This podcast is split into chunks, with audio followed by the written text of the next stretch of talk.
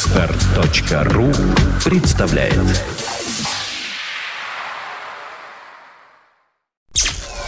Подфм.ру представляет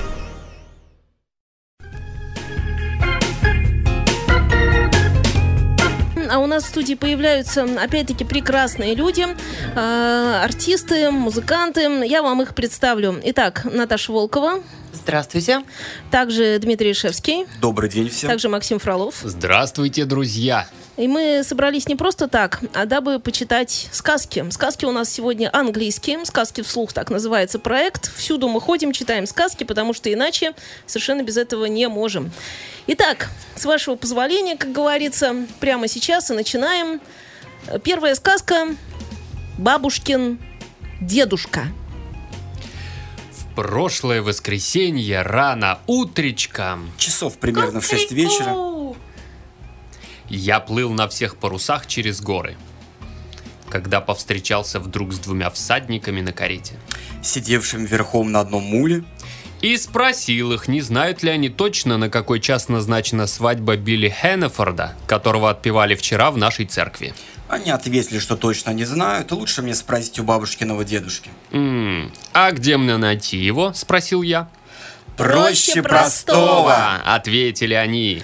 Он живет в кирпичном доме из цельных бревен, который стоит сам по себе среди 60 точно таких же.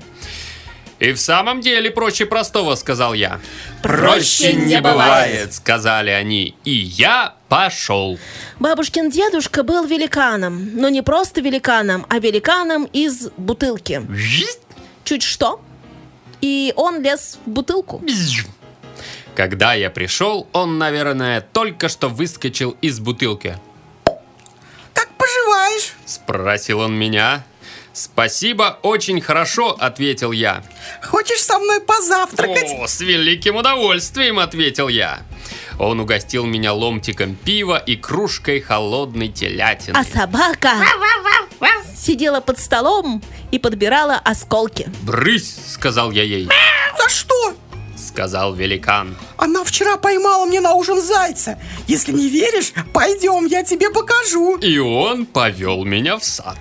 В одном конце сада сидела в гнезде лиса, высиживала орлиные яйца. Посреди сада росла железная яблоня, усыпанная спелыми грушами. А в другом конце в корзине сидел живой заяц, которого великан вчера съел за ужином. Мимо пробежал олень.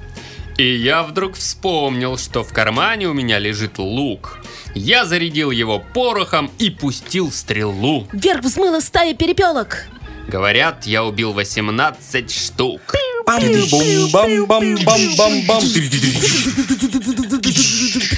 Но я точно знаю, что 36. Не считая копченого лосося, который пролетал в это время над мостом. Жью.